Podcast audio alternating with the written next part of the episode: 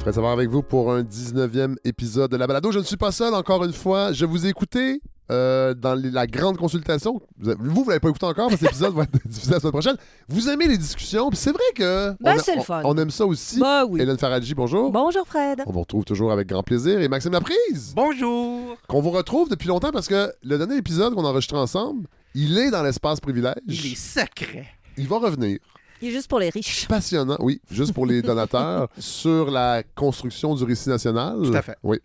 Euh, en fait, on a. C'est ça. On, on va le rediffuser parce que c'est vraiment passionnant. Et là, vous êtes là, euh, je dirais, pour diffusion nationale. Oui, voilà. bon, Hélène, je ne Oui. vais pas tout de suite vous demander de quoi vous allez parler parce que je le sais un peu. Ah ah, pour Je- une fois. J'ai compris un peu ce Oui. que vous faites c'est, plus culturel. Hein, Un vous- petit peu. Ah, ouais, des fois, j'essaye, j'essaye. Mais Maxime Laprise, vous allez nous parler de quoi aujourd'hui? Euh, je vais vous parler de la neutralité en histoire. Oui, on rappelle, vous êtes chercheur, doctorant en histoire. Tout à fait. Euh, vous êtes un peu le Laurent Turcot de la balado. Ah, s'il vous plaît. Mais sans le plagiat. Oh non. Euh, ouais, Oh. voilà. Et, Oh Fred. Ben là, ben là, je- j'invente rien. et, je tente de parler de choses que je connais. Oui, voilà. Oh mon Dieu. Relaxez un peu, Wow, les gars, wow, là. Non, mais attendez, là. J'invente rien, là. Maxime. Ben, euh, le- le- le- les cas de plagiat sont euh, publicisés. Là, là, c'est, Oui, c'est euh, ça. c'est- L'enquête est en cours à l'Université du Québec. à Ouais, bon, voilà, Voilà. c'est ça. Là, j'a- j'avoue, avant de commencer, pour vrai, j'avoue que j'ai. Euh, j'ai essayé de faire un, un- un édito là, en début de- d'épisode là, parce que ça me titille, mais j'ai comme perdu mes réflexes, fait que ça va, ça va être plus long que je pensais. OK. Parce que j'avais j'avais isolé des sujets. Euh, Il y en avait quelques-uns. euh, ben, on l'a vu avec Glencore qui a affiché ses résultats euh, profit record. Oui, bah. Euh, Glencore, oui. propriétaire de la fonderie Horn et qui doit avoir de l'aide du gouvernement pour oui, moins polluer. Mhm. Là, je me disais, ah, ça serait un bon sujet. Euh, la cage au sport qui va s'installer en France? Vous saviez ça? Oui, j'ai vu ça. Ouais. Ça va être super, ça. Ça va... Et, et il paraît qu'ils veulent vraiment euh, reproduire le, même, même, même menu, Ah, bah, ça risque de marcher. mais en France. Bah oui, c'est sûr, ça Ouais, va marcher. qu'avant- En France, vous savez, les gens sont fascinés par l'Amérique. Vous savez qu'à l'origine, j'ai appris ça, on devait appeler euh, les restaurants de la cage ma cabane au Canada. Non. Et finalement, euh, le, le propriétaire de la cage euh, a décidé que c'était une mauvaise idée. ça va on sûrement s'appeler The Cage. Je pense que ça s'appelle la cage Ah, bon, au sport. Et il va avoir des matchs de hockey, Ah oui, des matchs de ça, palais. ça par contre, c'est peut-être un Il peu avoir plus du foot, compliqué. il va avoir du foot, du, Oui, rugby, ça, ça- mais ils vont quand même mettre des matchs de la Ligue nationale et de basketball. Je pense que le basketball est très populaire Oui, en France et en Europe. Oui, puis il y a beaucoup de, de Français qui jouent dans la NBA. Oui, il y a une donc- ligue professionnelle Oui, en oui, Europe oui, aussi, absolument. qui n'est pas Ouais, du même calibre que la, la NBA, mais quand même. Mais quand même. Ouais. que- ouais, Fait que ça, ça aurait été un bon sujet, voyez, mais là, j'ai pas eu le temps. En plus, j'ai une petite laryngite, là. euh, les enfants là, au CPE, j'avais oublié qu'ils ramènent toutes sortes de choses. Mhm. Alors, euh, bon, salut d'ailleurs euh, tous les gens qui nous écoutent. euh, Tous les CPE. microbes. Les, les petits bouts de chou qui nous écoutent au CPE. Je sais que pour les endormir avant la sieste, parfois ils mettent un épisode. bon, Hélène! Oui. Alors, tout ça pour dire que les, petits éditos, là, euh, Ça avec, avec des bonnes saillies, là, ça sort. Ça sent bien. Restez à l'écoute.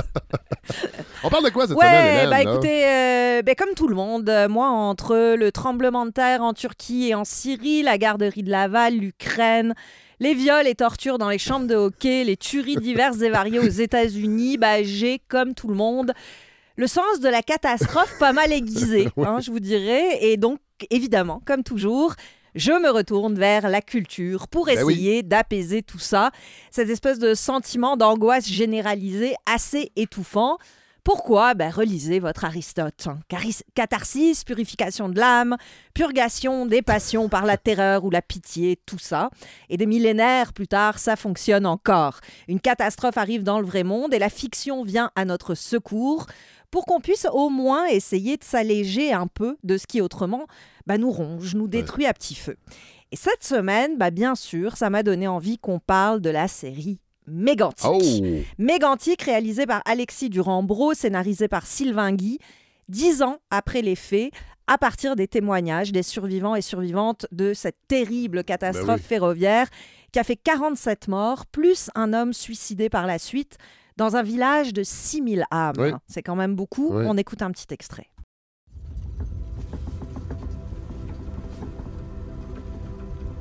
On se remet pas d'une histoire comme ça. On survit. On s'accroche à ceux qui restent. On les redécouvre, même parfois avec un regard différent. T'es appris comment un Cosmo. Oh, fuck you, man.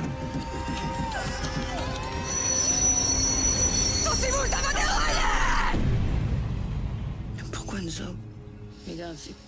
Juste un point de chute. Ouais. Ouais, huit épisodes comme ça, crève-cœur évidemment, Oui. hein, parce qu'il fonctionne et une série qui fonctionne sur le principe de l'anthologie, c'est-à-dire que chaque épisode relate une histoire particulière Ouais. de celle des victimes.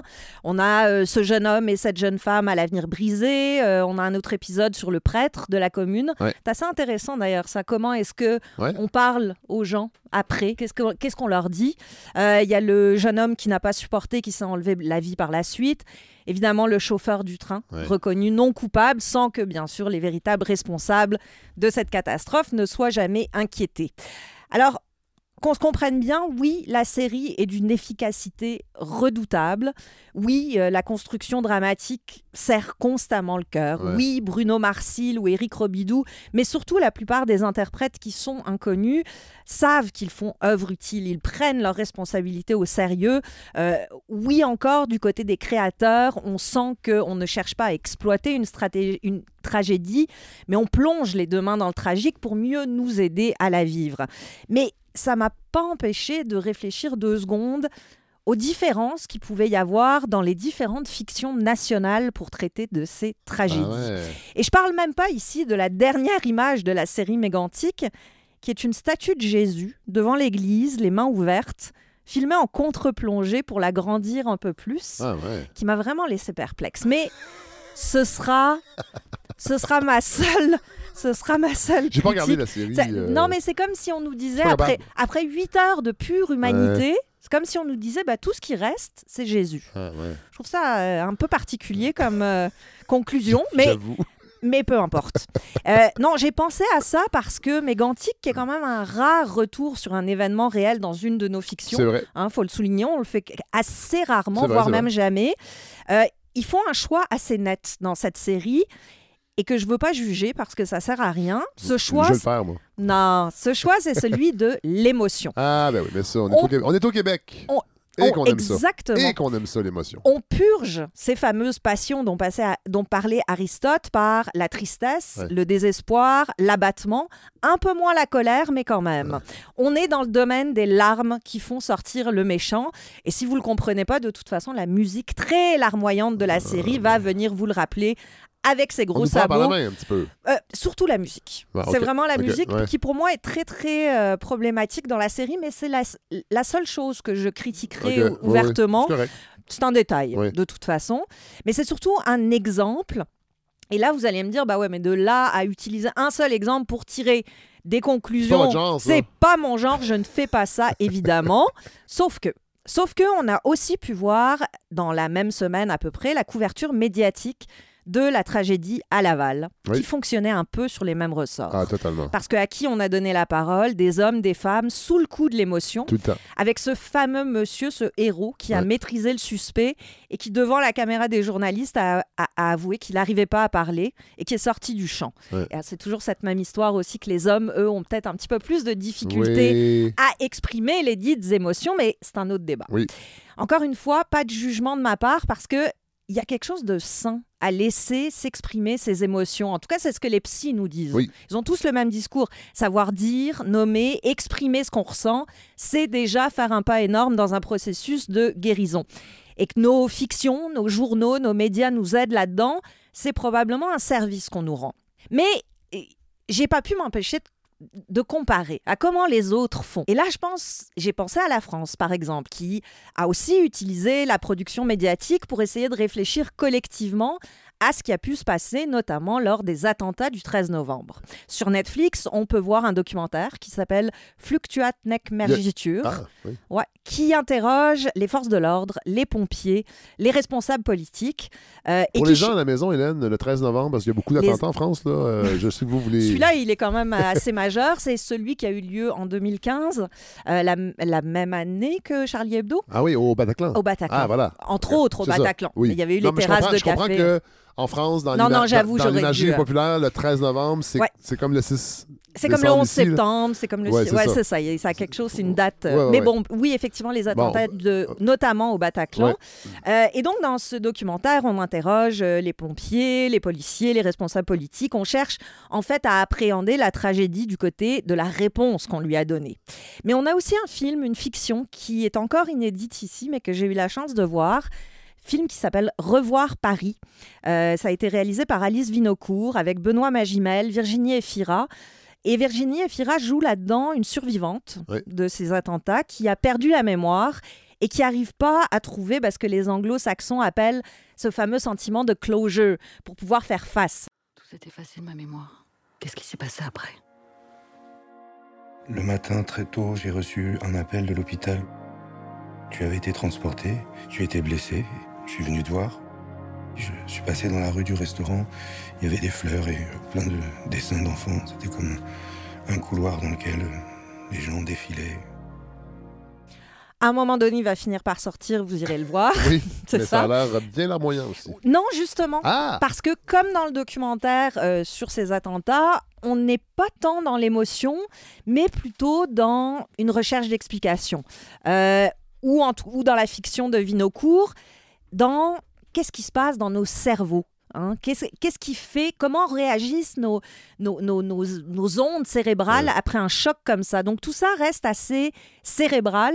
On est plus du côté de ce qui se passe là-haut que de ce qui se passe dans nos cœurs. Bien, même si bien sûr tout ça est souvent euh, assez lié.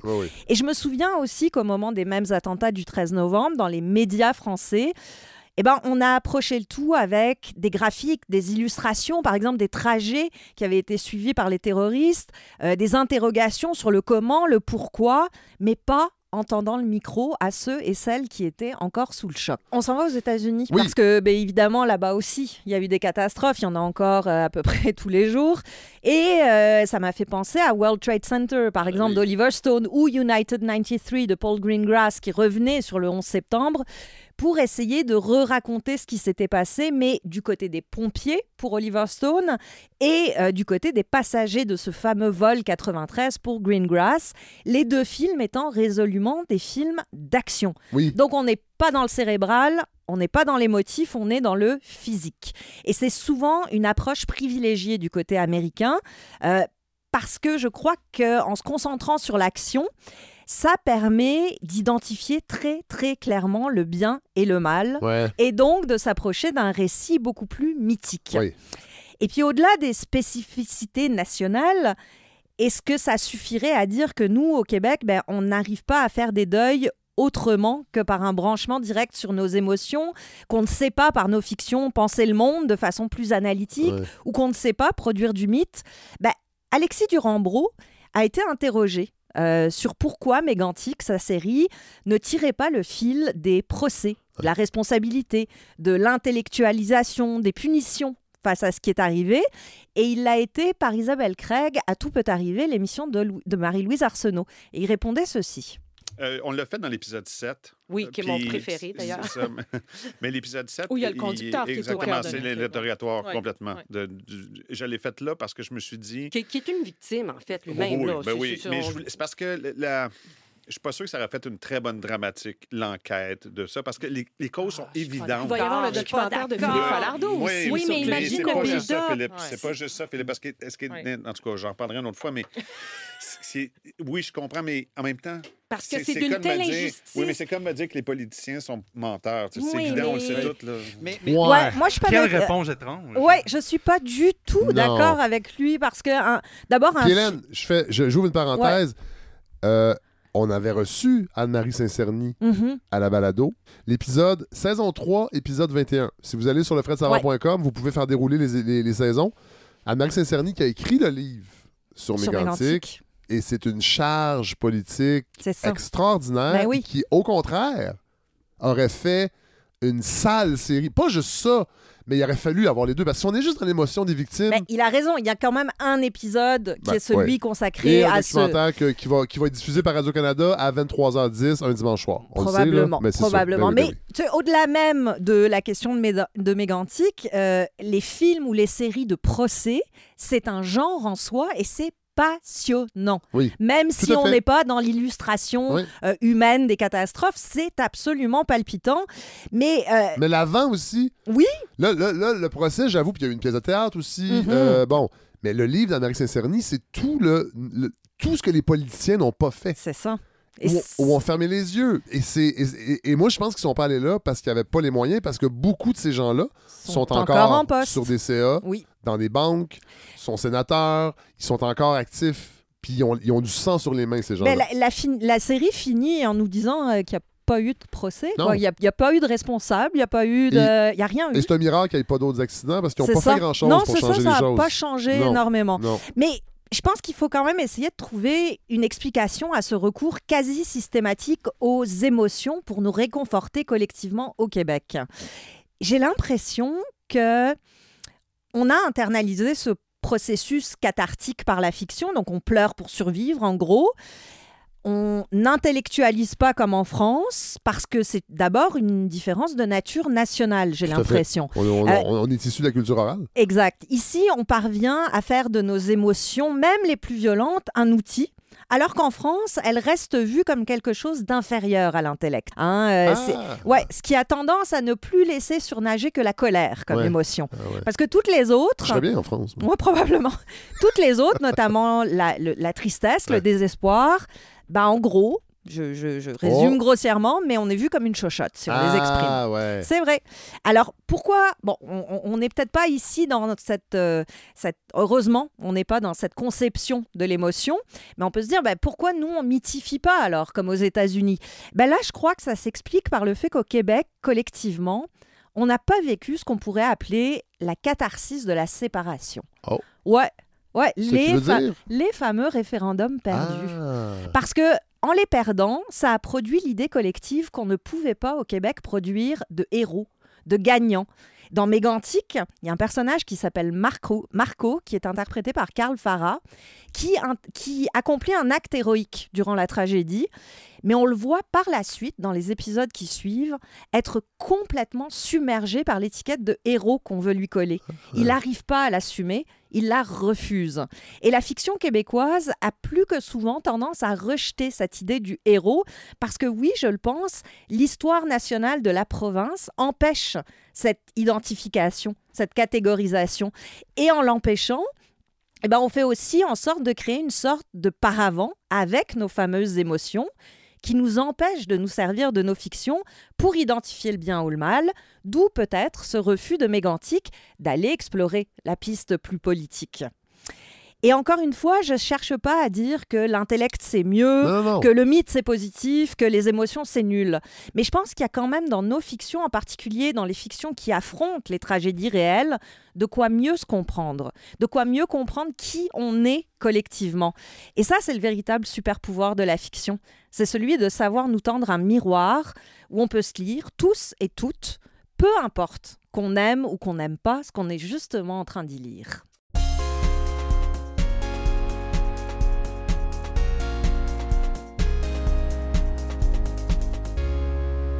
Mais euh, avez-vous l'impression que il n'y a pas quelque chose d'un peu un manque de maturité collective? Aussi à rester là je dis pas que l'émotion Mhm. est quelque chose Mais je pense que dans l'idéal, on aurait les trois en même temps. On aurait le mythe, on aurait le cérébral Ah, et ben on oui. aurait les émotions.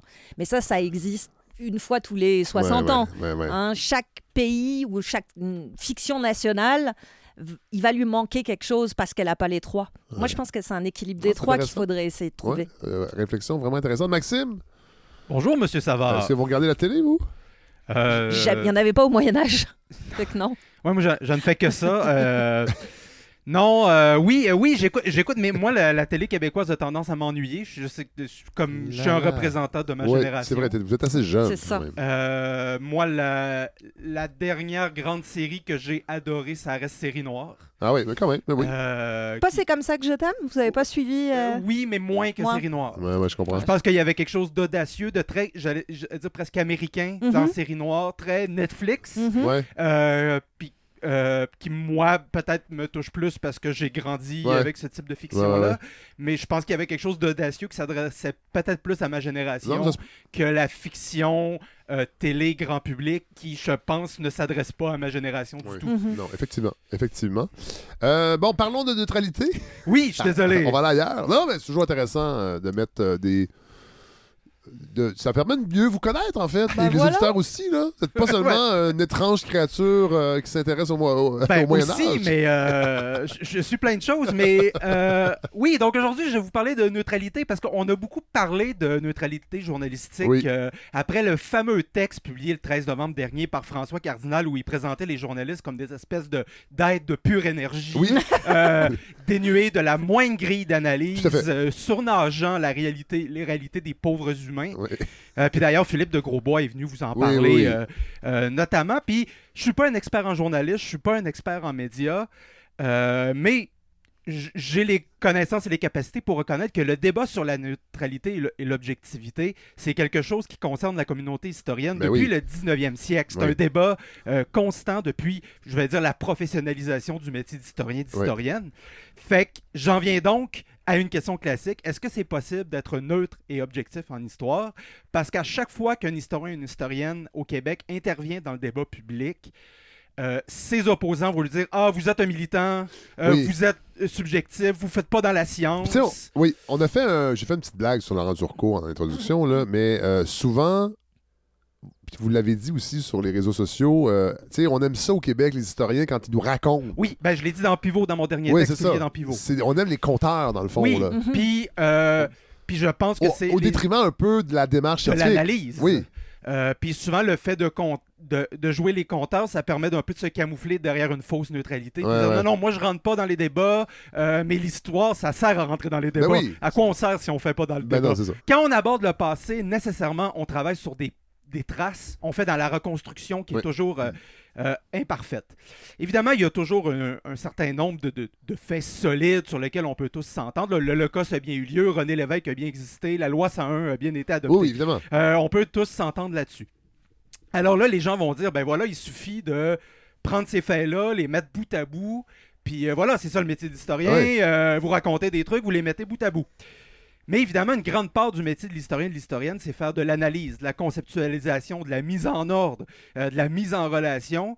Puis ce qui va varier, c'est pas nécessairement le fait solide, c'est ce qu'on va en faire, c'est de Mhm. quelle Ouais. façon on va Et l'analyser. n'oublions pas que les faits, là, évidemment, vous parlez de la, mettons, la loi 101, ça- c'est récent, mais ce qui reste, c'est partiel de Exactement. l'histoire. On n'a pas tous les documents. Et Ben non. plus on recule dans le temps, plus c'est ça. partiel. Voilà. Donc, il faut faire de la reconstruction. Il faut combler mais, les trous. mais même pour les trucs les plus récents, tu sais, tout événement est une construction intellectuelle. La Révolution tranquille n'existe pas comme ça dans les airs, Non. il suffit d'aller la saisir. Oui. C'est une construction a posteriori des gens qui ont décidé de l'appeler Révolution tranquille. Oui. D'ailleurs, Mhm. le, le seul mot Révolution tranquille, on a l'évidence reste d'une prise de position, oui. d'appeler un événement et non pas l'appeler euh, grande débauche. Ouais. Je sais pas. Ouais. Technocratique ou. Euh, ouais, voilà. Il y, a une, il y a une prise de décision qui est éditoriale. Mais même si on s'en tient, on fait pas de l'analyse, puis on s'en tient aux faits les plus solides, puis c'est un peu là-dessus que je veux insister et faire le lien avec le journalisme, même quand on s'en tient aux faits les plus euh, solides, chacune des étapes d'une recherche est faite de choix plus ou moins éditoriaux euh, qui ne sont jamais neutres. De- genre, le simple choix d'un sujet. Oui. Euh, pourquoi vous as décidé de travailler sur le PQ euh, dans les années 70 et pas le FLQ? Oui. C'est une prise de décision Oui. qui n'est pas objective, qui n'est pas neutre, et inversement. Euh, le choix de tel ou tel acteur, les points de vue de tel ou tel Oui. acteur. Pourquoi parler de la conquête en s'intéressant principalement au point de vue des Français et des Anglais, mais pas parler des de celui des Autochtones? Tout à fait. Et inversement, pourquoi parler de seulement celui des Autochtones et non pas celui des Français ou des Anglais? Si, mettons, vous traitez de euh, l'homosexualité à Montréal au 19e siècle, pourquoi euh, utiliser les sources produites par la police Oui. et pas utiliser les sources produites par la communauté homosexuelle? Oui. Je- Il n'y en a pas un qui est meilleur que l'autre objectivement. Oui. Mais J'ai l'impression. euh, Est-ce que, que la, la, la, la quantité des sources va influencer peut-être un historien? Évidemment... Et là, forcément, peut-être qu'il y en aura plus du côté de la police que de Et la oui, communauté. et là, c'est ce qu'on appelle euh, en histoire un effet de source. Non, nécessairement, les institutions officielles vont toujours Oui. produire davantage de sources que les ouvriers, les paysans. Oui. Et ça, ben, c'est évidemment un effet, l'effet de source. les historiens et les historiennes doivent en être euh, au co- courant. Faut, faut composer avec. Il faut composer avec, mais il y a quand même le choix de traiter. Je vais utiliser cette source-là plutôt que cette source-là. C'est une prise de position et on peut pas se cacher. Non, non, non, moi je suis un historien neutre et objectif, Ouais, tout- ouais, toujours, ouais, toujours. ouais. Non, non, il y a des prises de décision. Ben, c'est ce qu'on vient de dire avec Mégantic aussi. Oui, C'est-à-dire qu'on le regarde du point de vue des victimes ou on Oui. le regarde du point de vue politique, euh, du procès. Fait à chaque fois, l'angle selon lequel Va on forcément- regarde va influer Oui, sur ce qu'on voilà, raconte. Absolument. Et euh, ben, le réel problème, c'est quand les historiens et historiennes collectivement ont de la difficulté un peu à prendre conscience de tous ces phénomènes-là, tout comme les journalistes, Oui. de prendre euh, conscience des, des structures notamment dans lesquelles ils s'inscrivent. Parce que c'est un peu là où je vais en venir, Ouais, c'est euh, les historiens et les historiennes sont des produits de l'histoire. Eux-mêmes, ils sont dans l'histoire et ils expriment des points de vue historiques à un moment déterminé. Tu sais, par exemple, c'est la communauté historienne qui fixe un peu collégialement les sujets qui sont dignes d'intérêt. Ouais. On, on Mm. considère que scientifiquement, ce sujet-là mérite d'être traité. De... Il mérite qu'on fasse un doctorat sur ce Ouais. sujet-là plutôt qu'un autre. Oui, c'est vrai. Parce qu'il faut Euh, que les sujets soient approuvés. Absolument. Puis, ben, il faut aussi qu'un un éditeur décide que ça mérite d'être publié. Oui. Euh, après ça, ben, nous sommes nécessairement des individus historiquement déterminés collectivement ou individuellement. On est dans un contexte euh, politique, idéologique. Sur, le, sur le champ des structures très larges. là. On est dans un monde libéral, néo-capitaliste, euh, et- etc. On vient d'un... Toujours en Occident, bien Toujours que en- les fondations sont menacées Oui. par le wokisme, on le Voilà, voilà, voilà. On est à ça de l'effondrement. Et là, Oui. Ici, l'espace en mes- en- entre mes doigts est très petit. Oui, les gens ne le voient pas à la maison, mais c'est Très, très, très petit. petit. Ouais. Ensuite, euh, on vient toujours d'un contexte social et économique. Oui. Euh, les départements d'histoire au Québec sont très blancs. Euh, heureusement, maintenant, il y, a, il y a une plus grande parité homme-femme, mais n'en demeure pas moins que c'est très blanc, c'est plutôt privilégié. Il y a davantage de fils de notaires d'Outremont que de fils d'ouvriers, disons.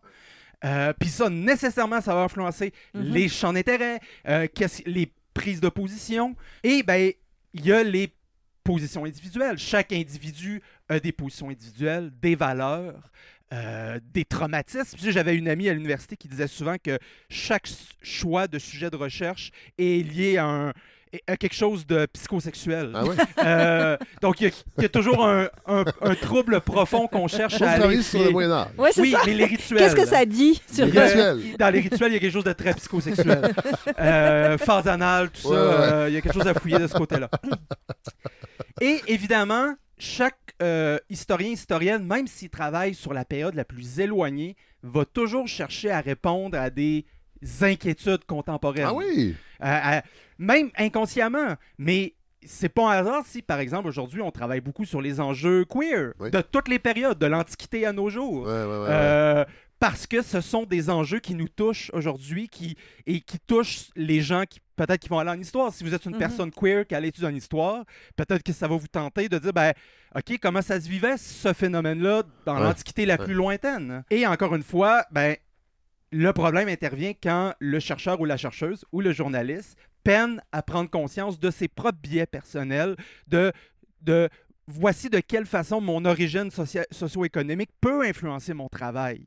Tu sais, je doute que ce journaliste de la presse cette semaine qui a parlé de la hausse du salaire minimum en interrogeant que des employeurs Ouais, ouais. a eu une réelle réflexion épistémologique sur la signification profonde de, de ces- la- du choix de ses sources ou que les journalistes qui ont démembré la fameuse taxe orange de Québec solidaire se sont interrogés pourquoi euh, pourquoi ça les agitait autant, ce sujet-là? Ben- Est-ce que ça exprime pas aussi une un certain positionnement Ben social des gens qui commentent? Peut-être que des journalistes ont été étonnés d'apprendre qu'ils ne faisaient pas partie de la classe ouvrière.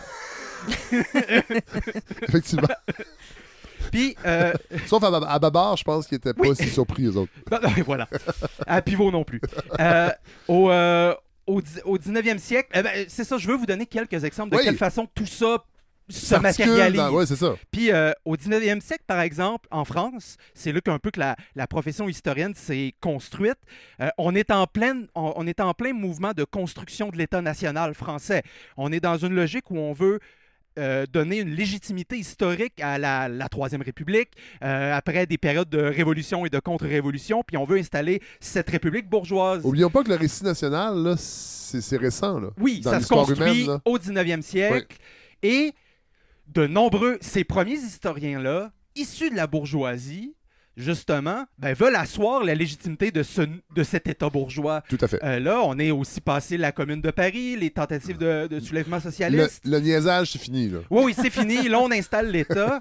Et ce n'est pas un hasard que ces historiens-là vont essentiellement faire de l'histoire des institutions pour montrer de quelle façon la République française s'est progressivement construite. Donc, on va utiliser les sources officielles, les sources légales, les sources issues des grands monarques, euh, pour montrer voici comment légalement tout ça s'est construit. Sauf que on n'interroge pas la vie paysanne, on n'interroge pas les mouvements ouvriers, parce que c'est pas ça qu'on veut faire. Ça nous, c'est pas jugé comme des sujets dignes d'intérêt, parce que ça ne répond pas aux besoins sociaux De la classe dominante. de la classe dominante, parce que finalement, ces historiens-là en, en viennent à présenter les positions de la grande bourgeoisie, euh, de l'aristocratie. Et euh, donc, on voit comment le contexte social et économique et l'origine sociale et économique des historiens influencent nécessairement le- leur choix. Euh, dans les années 30, on a ce qu'on appelle l'histoire sociale qui va émerger. Les années euh, 20e siècle, 1930. Oui, à Oui. peu près. Donc, un peu à l'avant-guerre, mais ça va surtout se développer dans l'après-guerre. Ces gens-là vont beaucoup être influencés euh, par les mouvements socialistes. Ben oui. Euh, eux, ils- euh, on va se mettre à dire non, ben on en a marre un peu de travailler juste sur les sources officielles et de parler juste des grands. On veut parler des mouvements ouvriers. On veut parler de comment ça se passe dans le- la vie du paysan au, moyen, au Mhm. Moyen Âge quotidien. Comment s'exprime son rapport, euh, son rapport avec son seigneur? Quels sont les rapports d'exploitation qui sont forgés? Il y a l'influence de, de l'analyse marxiste qui rentre Ouais. là-dedans aussi. Ouais. Euh, donc, le... et pour ces gens-là, cette histoire-là devient, oui, un engagement politique, mais aussi un engagement intellectuel. On veut brasser la cabane un peu puis montrer, voici comment la société dans laquelle on vit s'est construite sur le dos de, de gens que les, les historiens de la génération précédente Ne jugeaient impertinents. Ben oui, ben oui. Ben oui. Et là, on en vient à une grande question. Au nom de quoi ces gens-là sont plus ou moins neutres? Que les bourgeois qui travaillaient sur les sources officielles? ouais. Au nom de quoi la source institutionnelle serait plus neutre et objective que l'écrit d'un ouvrier, d'un- euh, l'écrit d'un soldat dans la tranchée qui parle euh, Des conditions. des conditions de vie Ouais. et qui n'a pas envie de monter sur, euh, de, sortir de la tranchée Ouais, pour aller se faire tuer dans une boucherie impérialiste. Tout à fait. Tout à Au nom de quoi l'un serait plus neutre et objectif que l'autre, alors qu'on a souvent tendance à juger que, ben, un peu naturellement, que les sources institutionnelles ont une source de, de lustre et de neutralité. ouais, ouais. Euh, les gens qui vont hors de ça vont justement se faire accuser de manquer des d'objectivité. militants. Oui, de prendre parti.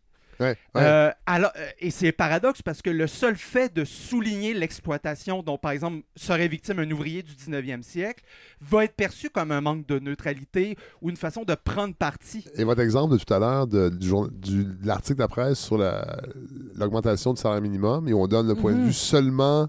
Oui, voilà. Des Ça, c'est une prise Ouais, de position, là. C'est une prise de position. C'est du Mais militantisme. Mais qui Même- dit pas son nom. Non, non. C'est Même ça. si le journaliste, c'est- absolument rigoureux, Oui, c'est pas ça le débat ici qui est fait, mais le seul fait de choisir un sujet, une position, des intervenants, c'est une position éditoriale. Tout à fait. Et il s'agit pas de nécessairement de le condamner, mais de le reconnaître. Oui, on peut le condamner aussi. Ben, Mais- on- on- Mais c'est pas possible de toute façon que ce soit de l'histoire ou une information parfaitement. Mais non. Ça n'existe pas. Non, parce que l'objectivité, ça implique qu'on fait de la chose un objet, qu'on pourrait le regarder sous un, un microscope et Voilà. qu'on pourrait le voir dans la totalité. Mais, C'est impossible. mais les sociétés, ce n'est pas des atomes qu'on peut regarder sous toute leur couture. Non. Mhm. Bon, on peut pas non plus en sciences pures, mais là, on n'entrera pas dans le débat. euh, euh, Puis, euh, ben, je pourrais- on pourrait dire la même chose. euh, Oui, actuellement, là, c'est quoi Oui, les grands oui, courants euh, euh, oui, voilà. historiques? Ben, euh, d- l'histoire sociale, par exemple, s'intéressait pas beaucoup aux personnes racisées, Ouais. aux autochtones, aux personnes de la communauté LGBTQ+, parce qu'on était très dans, les, par exemple, les mouvements ouvriers. Ouais, T'as plus méta. Euh, mais là, au 20e, 21e siècle, premièrement, ces personnes-là de ces communautés-là ont commencé à se faire historiens Oui. historiennes et ont commencé à vouloir éclairer leur propre lutte, ce qu'ils ont, euh, ils et elles, vécu. Euh, et ils ont aussi mis de- au point des nouvelles grilles d'analyse pour étudier les mêmes époques, les mêmes événements, mais avec un- une nouvelle lentille. Oui.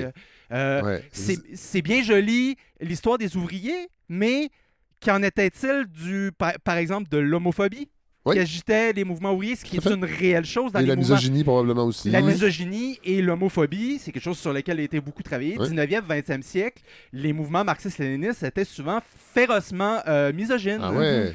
Euh, parce que la, le féminisme était perçu comme une lutte d'arrière-garde, Ouais. qu'il fallait mettre, il faut faire la révolution des ouvriers avant, et après ça, on parlera de cette lutte d'arrière-garde, voire bourgeoise, qui est celle des femmes. Ouais, ouais, ouais. C'est un exemple Oui, comme oui, un autre. oui, oui. Mais euh, les historiennes féministes ont fait un gros travail aussi, de- surtout de- depuis l'après-guerre, euh, pour dire hey, ben, les gars, vous êtes bien jolis avec vos mouvements ouvriers, mais il y, y a les ouvrières Ouais. aussi. Donc, parfois, ouvertement militants, militantes, ces gens-là qui, investissent la communauté euh, historienne veulent, c'est ça, brasser.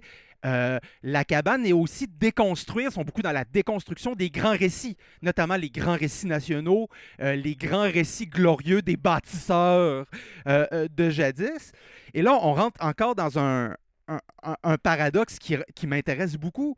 C'est, euh, tu sais, aux États-Unis, on, euh, on en a beaucoup parlé, il y a une panique morale aux États-Unis qui est, celle, qui est celle de la Critical Race Theory. C'est l'idée d'étudier le, le rôle fondamental qu'occupe le racisme, notamment dans la société, mais aussi l'histoire des États-Unis.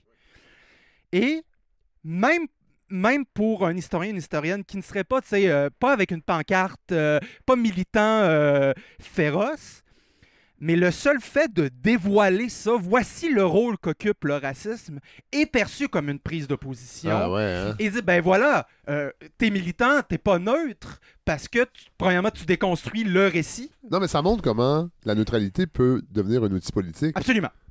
pour taire Absolument. des Et- injustices. Et généralement, ceux qui se revendiquent de la neutralité ont, comme par hasard, tendance à défendre le statu quo. Ah, tiens, tiens. Parce que c'est, ça me fait pas, ça me fait penser à ces économistes qui se cachent derrière un peu leur leurs chiffres pour dire non, non, regardez, moi j'ai des tableaux, je suis Ouais, objectif, j'ai des ça, chiffres, je suis ouais. objectif, je suis Ou je suis d'extrême- pré- ou je suis d'extrême centre. Oui, voilà, je suis Extrême d'extrême centre. Habituellement, l'extrême centre est toujours à droite. Ouais, c'est ça. Généralement. Mais euh, ce que je veux dire aussi, c'est qu'on peut jamais s'en sortir parce que si vous parlez de l'histoire des États-Unis sans parler du rôle fondamental du racisme, vous passez à côté de quelque chose. Euh, mais si vous décidez de parler que de ça, il y a quand même une prise de position si Oui. vous insistez Oui, oui, là-dessus. oui, oui. Ce, que, ce que je veux dire, c'est qu'il n'y a pas d'échappatoire. Non. Euh, qu'est-ce- quoi que vous fassiez, vous pouvez dire ah non, moi je suis dans le milieu, je prends pas position, mais ne pas prendre position C'est est une, prendre prise- ouais. est une prise de position. C'est la, c'est la fameuse euh, euh, ligne qui dit qu'on peut pas rester euh, debout sur un train en marche. Non. Euh, aussi- donc, il y a toujours prise de position, et si vous prenez pas position, vous prenez position. Mais la, grande, la deuxième grande question que je veux poser, c'est que faire? Oui, Comme disait Lénine, que Mais- faire? mettons qu'on sait. mettons qu'on sait. Non, mais Est-ce on- qu'on a eu une citation de Lénine? Oui, on vient d'avoir. Euh, ouais. Oui, là, là, on sait que Oui. la neutralité n'existe pas.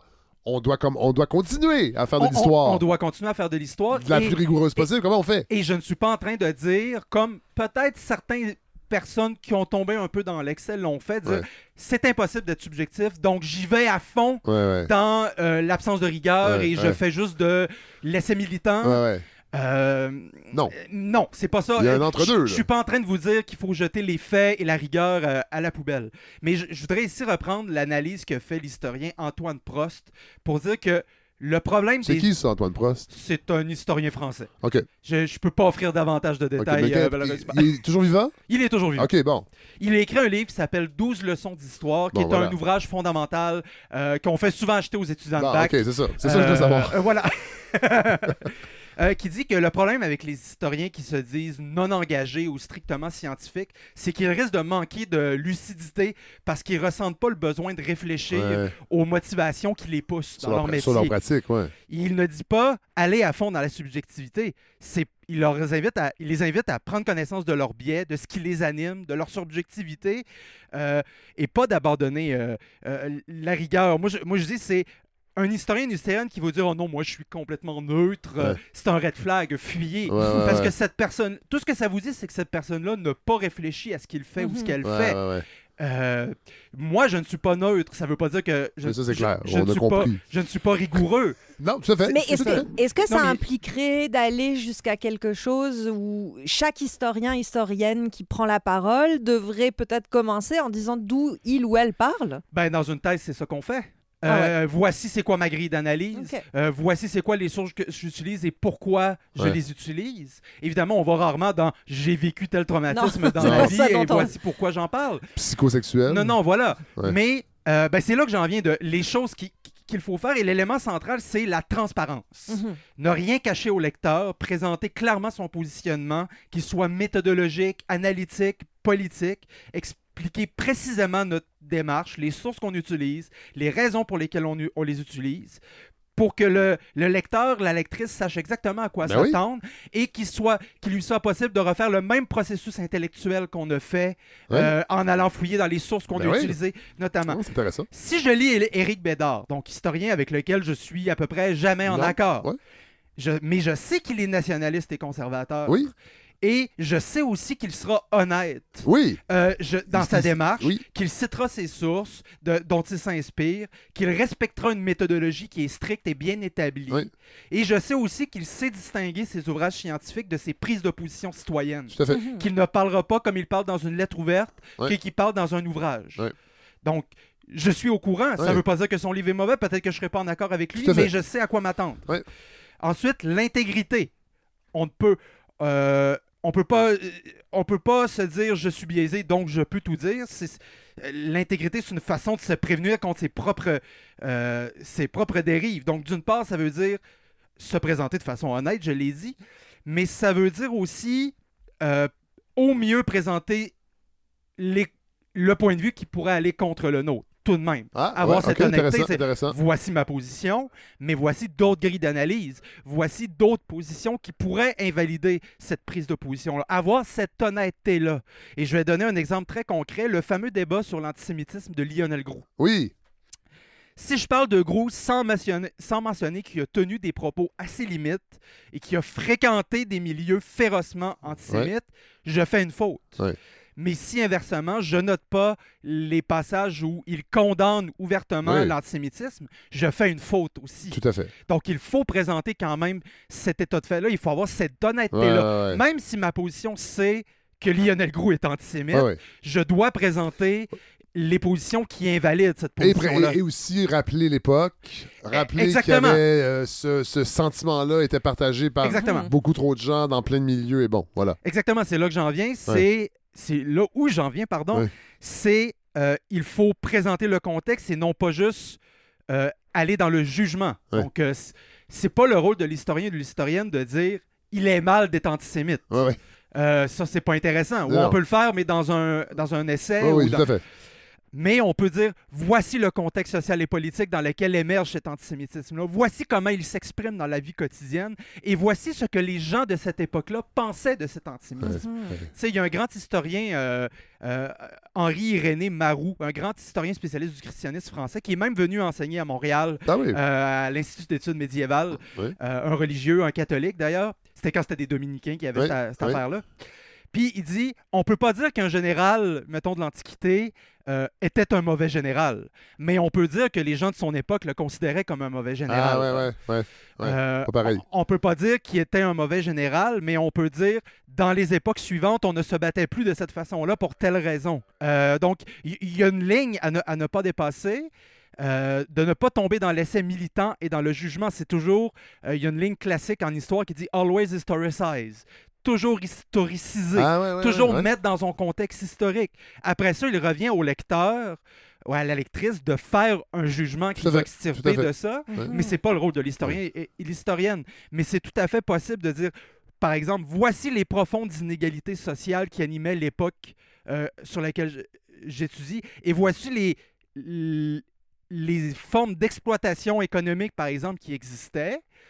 Après ça, je, voici, je démontre avec des faits, voici pourquoi je considère que cette situation-là est une forme d'exploitation.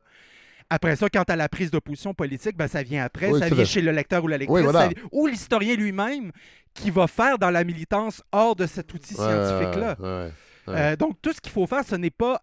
Il faut juger un livre ou un travail historique de par sa rigueur. Euh, a-t-il cité ses sources? A-t-il cité les bonnes sources? Euh, a-t-il montré le plus de côté de la médaille qui en était capable ou qui était possible? Et, non, et en admettant aucun journaliste, aucun historien, aucun sociologue, aucun scientifique ou personne qui prend la parole dans l'espace public sur des phénomènes sociaux ne peut être parfaitement neutre et objectif. Et l'objectif de ça, c'est d'en prendre conscience, Oui! de se modérer soi-même, de s'assumer et de prévenir le lecteur ou la lectrice. C'est pour ça que ça m'embête quand, euh, à un moment donné, Paul Journet était tout heureux de dire qu'à la presse, euh, on ne prenait plus de position éditoriale sur les élections. Et il était très content de ça. Moi, ça m'embêtait plutôt parce que j'étais content. Ben voilà, c'est le journal qui assume sa position. Ouais. Voici quelle est la- euh, notre ligne éditoriale qui nous lie, parce qu'un journal, c'est un combat intellectuel. Oui. Et euh, je trouve ça beaucoup plus intéressant en France où on a des journaux avec des lignes éditoriales centre-gauche, Ouais. centre-droite. Ouais. Et là, on sait à quoi on a affaire. Je sais que si je lis le Libé, ça sera pas la même, chose que si je lis le Figaro. C'est quoi les lignes éditoriales officielles au Québec? La presse, il faut fouiller, il faut, il faut être un peu... Ben, je pense il faut que, réfléchir. je pense faut- que le- le- leur passé fédéraliste est encore Oui. là, bien que les démarrais sont plus Oui. à tirer les Mhm. ficelles. Oui, mais il faut, il faut fouiller la question, justement. Ce n'est pas Ouais, écrit en euh, noir Ouais, ouais. sur blanc. Non, c'est ça. C'est ça. il faut être un peu un intello, quelqu'un qui est passionné des médias pour... Mais vous avez Ah. raison. Puis même le devoir, c'est pas clair.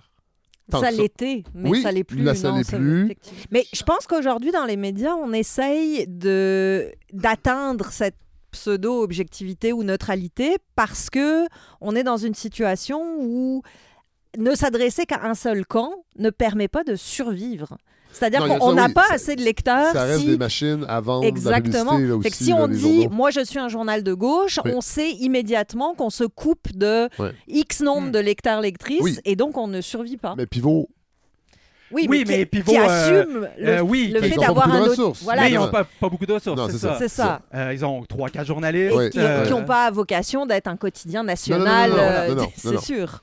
Donc euh, voilà, c'est un appel plutôt à la à la- l'auto-réflexion Mhm. et à la... En histoire, oui, là, on n'a pas des journalistes, mais là, Oui, c'est quand même. mais, mais, donc l'important, c'est de réfléchir à ses propres pratiques, Oui. tout simplement. Et Oui. c'est- et c'est ça que je lance. Et non pas un abandon de la rigueur et la reconnaissance de ses biais. Ce n'est ce n'est pas une admission d'un manque de rigueur. Au contraire, c'est la forme par excellence pour moi de la rigueur.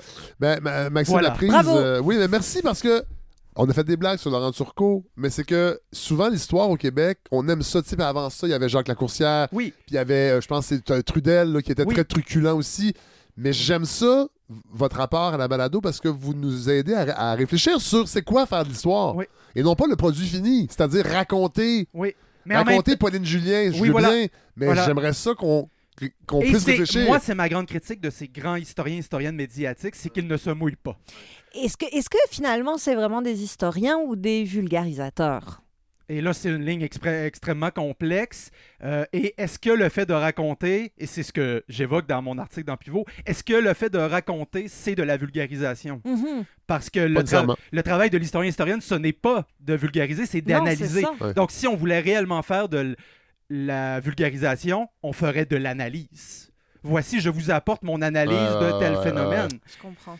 Mais c'est Euh, moins voilà. le fun. C'est moins le fun. C'est moins le fun, à Salut moins- Bonjour. Voilà. Ouais. Le dimanche matin. Ça Eh, merci. passe moins. Merci beaucoup.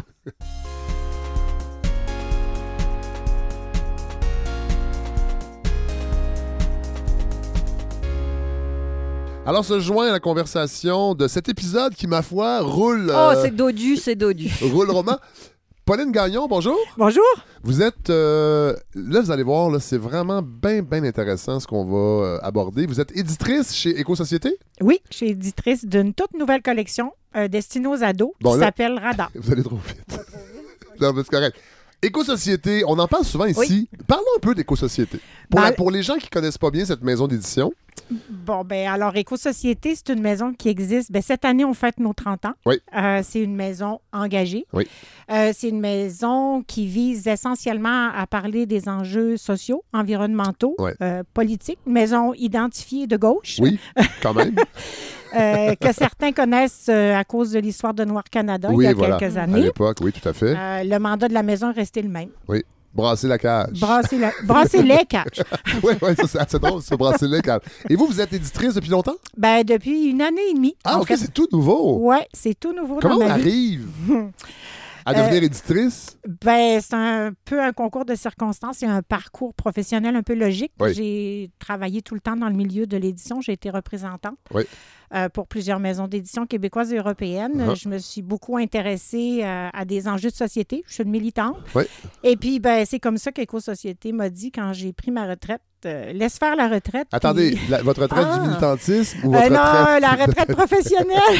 On, on- on ne prend jamais notre retraite hein, de la- du militantisme. Je pense que non. Même que je trouve que moi, je trouve qu'en vieillissant, je suis plus craqué qu'avant. Euh, oui. Alors qu'on souvent on dit que c'est l'inverse en vieillissant. vrai, hein? on- ouais. Ah, c'est pas vrai. Il y a plus de raisons d'être en Moi, je colère. suis plus fâché en vieillissant que quand j'étais jeune. Ouais, voilà. OK. Bon, et là, donc, et là, vous- il vous sort de votre retraite et là, il vous propose un, un super projet Oui, oui, oui. qui est Radar. Oui, ben Radar, en fait, c'est c'est né d'un désir de- d'aller chercher un lectorat dont on s'occupe peu, Oui. c'est-à-dire les ados.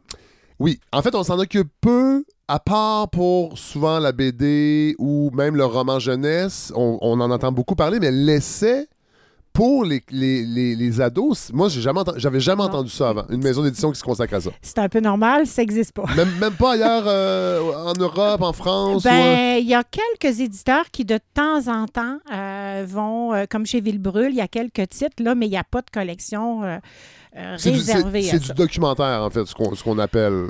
Ben, en fait, euh, oui, on appelle ça du documentaire, mais la plupart des éditeurs, à partir de 14 ans, ils abandonnent un peu. là. Ah, ouais, hein? Ouais. Puis espère Mais- que ces gens-là vont revenir dans la vingtaine. Ouais, ben moi, je crois pas au miracle, là, mais...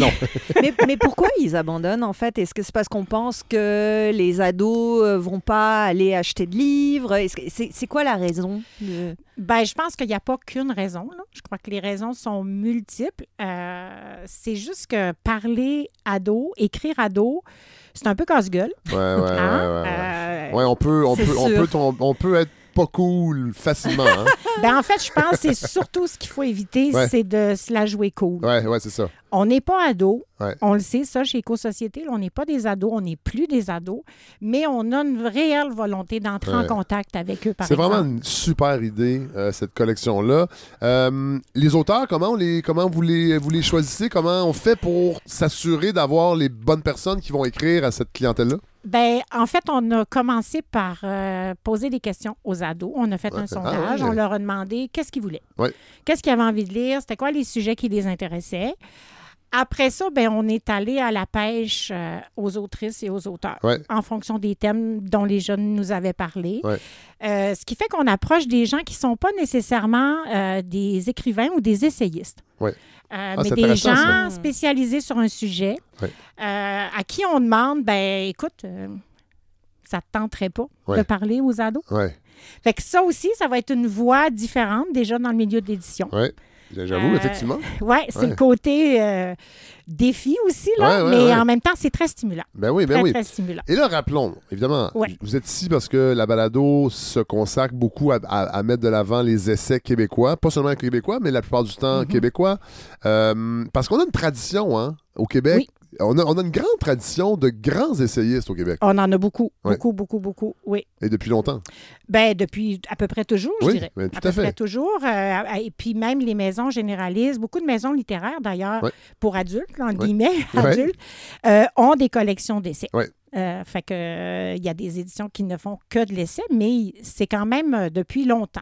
C'est pour ça que c'est étrange qu'on n'ait jamais pensé à écrire pour les ados. Et là, C'est vrai que ça, ça semble une évidence. Ah là, oui, quand tout vous en fait. parlez, on est comme, bah oui, Tout à fait. évidemment que Ben, c'est... Et, et bon, euh, Pa- Pauline, Oui. Pauline Gagnon, euh, est-ce que la mi, la- l'édition en tant que telle, là, Mhm. le, le- le livre physique, est-ce que est-ce que on, on monte un, un essai pour ados de façon différente qu'un essai euh, pour adultes? Ah, complètement.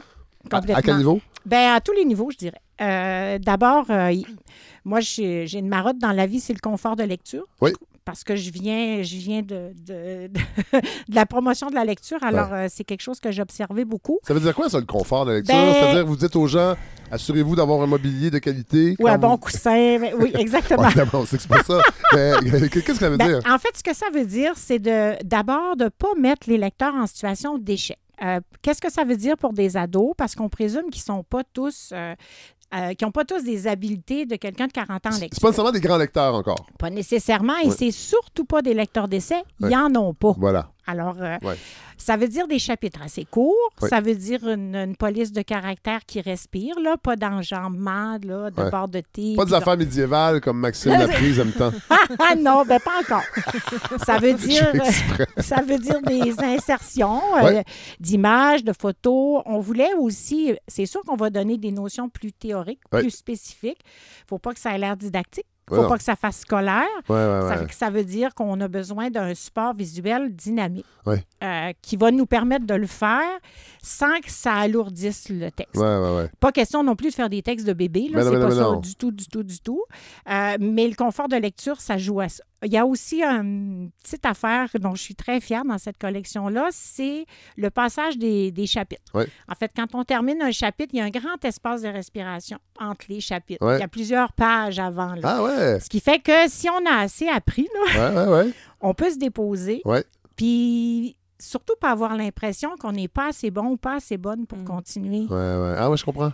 Si on se dépose, ceux qui veulent ben, vont continuer la lecture. Alors les autres peuvent dire OK, bon, demain j'y reviens. Avez-vous euh, laissé de la place pour euh, prendre des notes? Euh, Est-ce que les éditeurs pensent à ça? Parce que moi, évidemment, je prends des notes parce que je sais que je vais inviter souvent les essayistes, mais maintenant, je prends des notes quand je lis.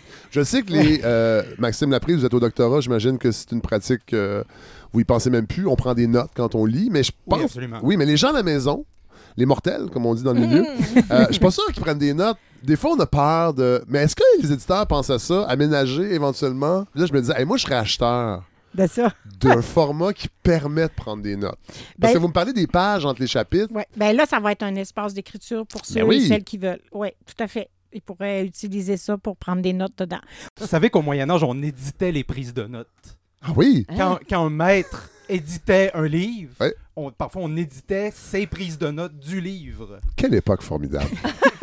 J'aurais dû Vive le naître Moyen Âge. Au Moyen Âge. Voilà. Là, vous avez dit tantôt, on approchait des gens, pas nécessairement des essayistes, mais là, les deux titres, moi, que j'ai découverts, euh, il y en a un, c'est Camille Toffoli. Oui, bon, ben. Qui est quand même, elle, une, une- c'est une essayiste. C'est l'exception qui confirme Ouais, la c'est règle. évidemment. Désolé. Donc, c'est le titre S'engager en amitié. Oui. Réflexion sur l'amitié. Quelle bonne idée. Ben en fait, euh, c'est un sujet dont j'avais déjà parlé avec Camille. Euh, c'est, c'est une essayiste que j'admire beaucoup. Oui. Fondatrice d'une librairie. Oui, et c'est aussi euh, pour moi une des penseuses contemporaines intéressantes au Québec. ouais. Elle a une voix, vraiment, elle a une façon de, de penser et de réfléchir le monde qui est Ouais. hyper intéressante. Puis l'amitié, ben, c'est un sujet dont on parle peu. C'est vrai. Euh, c'est essentiel quand on est ado Tout à fait. et ça devrait l'être quand on est adulte. Et souvent, nos amis à l'âge adulte, plusieurs ont été, on les a rencontrés Oui. à l'adolescence. Mhm. C'est souvent des, des amitiés qui restent. Oui, puis le message aussi de Camille à travers ça, c'est de. Ben, je ne dis pas un message, c'est un, un peu un mot exagéré, mais c'est l'idée de, de prendre le temps de, de mesurer l'importance que les liens amicaux ont dans notre vie. Comment tout à coup, on- parce qu'on célèbre jamais ça, l'amitié. Hein? A- on vient de passer la Saint-Valentin, les petits cœurs puis tout. Ouais. Mais Il n'y a pas de fête des amis. il n'y a hein. pas de cœurs non. pour les amis. Non. C'est vrai. Alors que, bon Dieu, il y a des amis qui restent dans notre vie et Ouais. juste. Et il y a des ruptures amicales aussi. Qui font aussi mal C'est qu'une rupture On- amoureuse. On oui. l'oublie? Oui, oui, oui.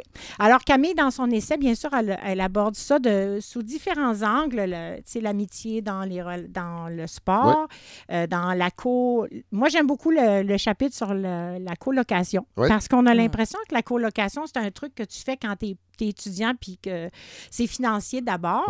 Alors que ça peut être un choix de vie Tout à fait. de partager euh, un lieu avec des gens qu'on aime beaucoup. Alors, euh, ben, c'est sur beaucoup d'angles. Euh, elle parle aussi de qu'est-ce que c'est la sororité. Oui. Euh, évidemment, euh, on parle de ça et c'est important d'en Oui. parler. Oui. Comment les amitiés de filles peuvent, euh, peuvent sauver. Oui, Euh. parce que souvent, sont un peu dépeintes euh, dans les films Ah ou oui. euh, un Ouais, peu c'est de un peu façon rose ridicule. bonbon, Ouais, là. c'est Ouais, ça. ouais. ouais. Ou, ou au contraire très ven- venimeux. Oui, euh, ouais. c'est Mais ça, aussi, euh, Camille, elle aborde ça. Elle en parle et elle, elle a euh, des pistes de réflexion par rapport à ça. D'où ça vient et pourquoi ça se maintient dans, encore dans le discours social. Ouais. Et l'autre essai, là, je pense que lui, c'est quelqu'un qui n'est peut-être pas habitué d'écrire des essais, mais qui est habitué de parler aux ados. C'est Philippe Oui. Gendreau? Oui, Philippe Gendreau, c'est un prof de, de secondaire depuis euh, 30 ans. Alors, euh, oui, parler aux ados, lui, il connaît ça. Fait que de parler puis d'écrire, en fait, il y a juste un petit pont. Oui. qui, a, traversé euh, sans peine. Oui. Euh, et c'est un sujet qui le préoccupe. Philippe, son livre, c'est sur les GAFAM. Oui. Euh, Il voulait outiller les jeunes, euh, leur montrer comment, en fait, ces géants-là occupent tout notre temps de cerveau disponible et surtout de les faire réfléchir là-dessus sans les culpabiliser. Mais non. Parce que c'est souvent ça qu'on fait. Alors, c'est juste de leur faire prendre conscience. Après, chacun est libre d'agir comme il veut. Hein? moins, on sait Oui, au moins, on à, le sait. à qui on a affaire? Exactement. Puis à partir du moment où on sait, bien, des fois, on peut changer des comportements Ouais. et être plus vigilant. Mhm. Alors, euh, ouais. Puis il y, a- il y a aussi, euh, Philippe, comme il est habitué de parler à dos, il y a de l'humour, il y a des exemples très dynamiques, aussi très concrets, euh, très ancrés dans le, dans le quotidien des jeunes. Fait que ça fait un, un récit très dynamique et surtout pas hermétique. Parce que l'idée dans Radar, c'est ça. On veut aborder des sujets sérieux, des, des enjeux de société importants, euh, mais avec un angle, euh, tu sais, qui comment je dirais, de, qui rend une, la lecture est accessible, Ouais, ouais. euh, mais pas élitiste. Non, non, je comprends. On veut tout le monde. Oui, tout à fait. Tout à fait. Puis après ça, les plus dégourdis pourront aller plus loin s'ils veulent avec d'autres livres. Ah, là. exactement. L'idée, c'est vraiment une porte d'entrée, mais qui satisfasse tout le monde Puis l'autre affaire que. de cette tranche d'âge-là. Ouais, puis l'autre affaire qui est bien importante, puis que, sais, qu'on- dont on parle pas souvent, quand on a des enfants, on a l'habitude, quand ils sont tout petits, souvent jusqu'à 10, 12 ans, de lire avec eux. Ouais. hein. Euh, tu sais, on lit les albums, on lit les petits romans, puis on en parle, et puis tout à coup, quand ils sont rendus grands, là, à partir de 14 ans, moi, j'ai un peu l'impression qu'on les abandonne. Ouais. Alors que la collection Radar, pour les adultes qui veulent, là, Ouais. c'est un formidable canal de communication. Puis, Puis de, des sujets qu'on ne sait pas comment aborder avec Ouais. nos ados, là, ben Radar, c'est un bon prétexte. mais Pauline Gagnon, c'est un bon point que vous apportez parce que peut-être même les adultes pourraient les lire. Ben, J'espère bien. Parce que, non, mais laissez- non, mais moi, je, je le vois parce que je travaille dans, parfois dans les grands médias euh, pour arrondir mes fins de mois. Euh, et et euh, l'essai, c'est difficile de- d'aborder ça. Ça dans, fait dans- peur. oui, Ça et fait les gens peur. pensent que c'est hermétique. Oui. Alors que, oui, il y en a. Oui. Il y en a. Puis c'est tant mieux parce qu'il y a- il y, a des gens qui, ont, qui peuvent et ils ont besoin de ça. Puis à un moment donné, il y a des sujets qu'on peut pas tout simplifier à outrance. Mais c'est c'est pas toujours hermétique. Mais peut-être que Radar pourrait être aussi une bonne porte d'entrée pour des gens qui sont intrigués par l'essai, mais oseraient pas peut-être aller dans des essais euh, adultes, entre guillemets, là, Ben et, et oui. commenceraient avec Radar. Ben tout à fait. En fait, ce serait formidable parce que euh, on n'a pas lésiné sur la, la qualité et la somme d'informations qui sont dans les essais, mais le langage, oui, lui, est accessible. Ce qui fait qu'une personne, peu importe son âge, en fait, qui veut aborder un sujet Ouais. euh, sans se sentir ignorant, Ouais. ben Radar, c'est fait pour ça. Fait Ouais. qu'un un parent pourrait acheter deux exemplaires, un Eh oui. pour lui, un pour son adolescent, Oui. se donner un défi. Pour en acheter un un de son mois voisin aussi. un mois, oui. un mois, on lit ça, puis après ça, on en discute au Oui. déjeuner. Oui. Extraordinaire. Combien il va y avoir de, de- de- de titres par, euh, par année? Ben en fait, on va faire euh, tout le temps des doublés. Alors, euh, deux au printemps, Oui. deux à l'automne. Bon. Je Ben, suis curieux, quand Oui. vous avez dit précédemment que vous avez fait un sondage auprès des ados. Euh, Je suis curieux, c'est quoi qui est ressorti de ce sondage-là? Qu'est-ce qui les intéressait? Ben, on n'a pas été si surpris, en fait, euh, mais on a été. euh, ben, en fait, moi, j'étais admirative euh, des réponses euh, parce que.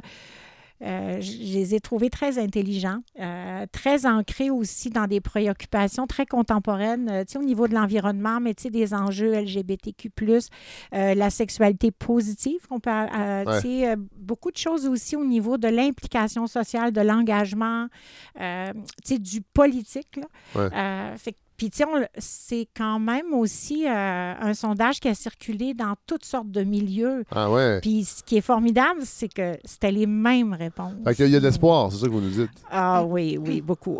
Ah, c'est, c'est- c'est- mais vraiment, c'est extraordinaire, cette collection-là. Moi, je suis très content que vous soyez venu nous en parler, Pauline euh, Gagnon. Évidemment, ces livres-là sont déjà disponibles, les deux titres qu'on vient de parler. Euh, oui, ils arrivent en librairie début mars. Librairie indépendante? Oui. Ne, ne les achetez pas chez Costco. Oh non, ils seront pas là de toute Bon, façon. parfait. Il n'y a pas de libraire chez Costco, il y a juste des gros crises de peau de mayonnaise. Merci, Pauline Gagnon. Merci à vous.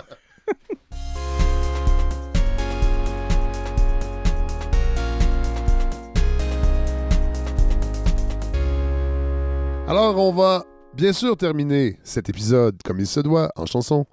Normalement, je choisis des chansons qui ont un lien avec l'épisode qu'on vient d'entendre ou avec l'actualité de la semaine. Mais là, cette fois-ci, je vais faire exception puisque je vous lance une chanson comme ça, qui n'a pas rapport et qui est pas aussi bonne que sa reprise, ce qui est quand même assez rare. Euh, moi, habituellement, je préfère toujours les, versions originales, mais là, cette fois-ci, c'est pas le cas. Reste que c'est une chanson intéressante. Vous la connaissez parce que vous avez entendu sa reprise dans les années 80 qui a été un méga succès.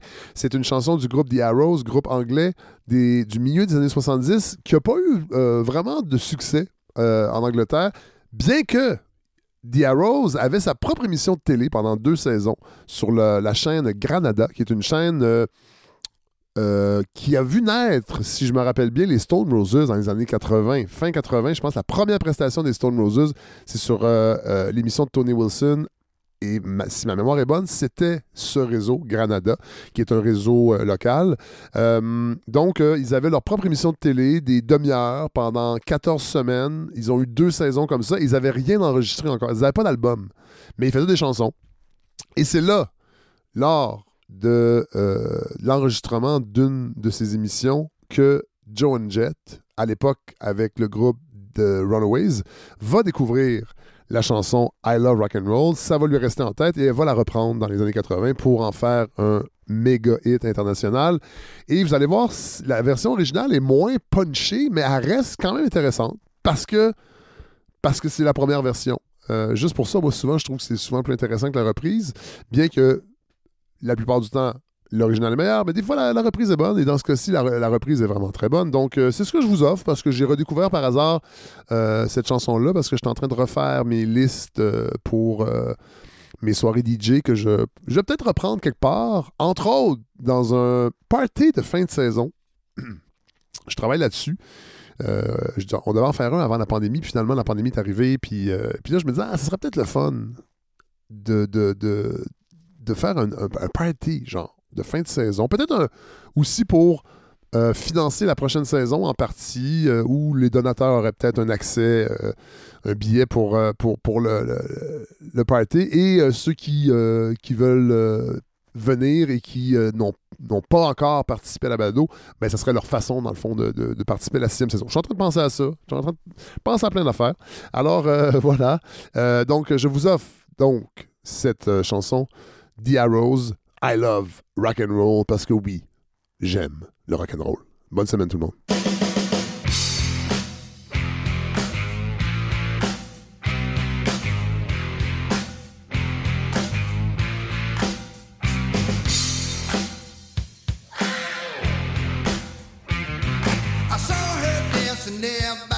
Machine.